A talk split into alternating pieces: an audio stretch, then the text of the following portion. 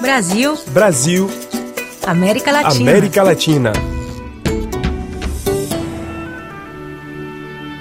Uma história de amor entre Brasil e Venezuela regada a futebol e a quitutes brasileiros. Esse é o resumo da vida da venezuelana Gabriela Vitali e do paulista Leandro Pontes. A relação começou em 2014.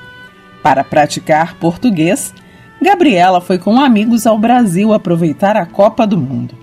Em São Paulo, conheceu Leandro, com quem trocou contato.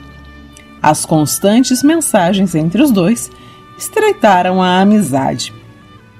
Porém, ambos não contavam que um convite sugerindo que Leandro fosse à Venezuela, renderia um casamento e uma próspera sociedade.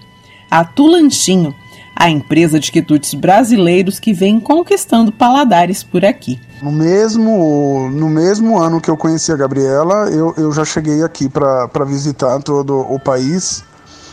Foi no ano de 2014 mesmo. Eu conheci a Gabriela em junho, no, no, no tempo da Copa e em agosto eu já estava aqui passeando para cá. E foi muito legal. Eu gostei muito, o clima bem gostoso de Caracas, tudo. A montanha, o Ávila. Então aqui eu conheci muitas coisas legais. Eu, nós subimos no Ávila, conheci restaurantes, conheci o Atijo, que, que mistura essa, essa arquitetura mais antiga, né? bem, bem espanhola, tudo que eu gosto muito, sou muito ligado a isso. E depois fomos para Porto La Cruz, fomos para. Eu conheci Guerote também, conheci. E, e essa sim eu gosto muito de, de comentar, porque foi, foi um sonho, né? Que eu conheci os rocks, tudo, que é um paraíso na Terra. Eu recomendo a todos que ainda não conhecem. Após idas e vindas, Leandro decidiu ficar na Venezuela era 2016, época da escassez no país. Gabriela preparou o terreno para que a adaptação do amado fosse a melhor possível, é o que ela conta. Eu sabia que os primeiros meses do Leandro aqui na Venezuela iam ser mais difíceis, né? Deixando a família, deixando uma vida inteira no Brasil, trabalho, casa, tudo. Eu sabia que ia ser difícil. Além disso, como para piorar a situação aqui na Venezuela naquele momento comprar comida, medicina, muitas coisas era difícil, né? Então eu me planejei. Eu vou comprar, eu já sabia qual era o desodorante que ele usava, eu já tinha falado para ele traga é, sua espuma de barbear, sua gilete, todas essas coisas assim para que você na hora de chegar aqui tenha. E eu também comprei muita coisa para que no começo ele ele não sentisse aquela, aquela falta, né? O negócio começou por acaso e por causa da falta da comida com gosto do Brasil, explica o paulista. Tudo começou com a saudade. Saudade de poder comer aquelas, aqueles salgados brasileiros, né? da comida do Brasil, do tempero do Brasil. E começamos a cozinhar assim, em casa. Gabriela e eu, fazíamos aí os salgados para comer no sábado, para comer num domingo aqui. Íamos atrás das receitas, as receitas familiares, que nós temos alguns salgados aqui que a gente produz, que é receita familiar, receita da minha avó, tudo. Nas festinhas de amigos, o casal levava quitutes brasileiros, porém sem maiores pretensões. Sem querer, o que era prazer virou negócio. E aí começaram a vir pedidos. Olha, eu quero encomendar tanto para tal dia para o meu marido.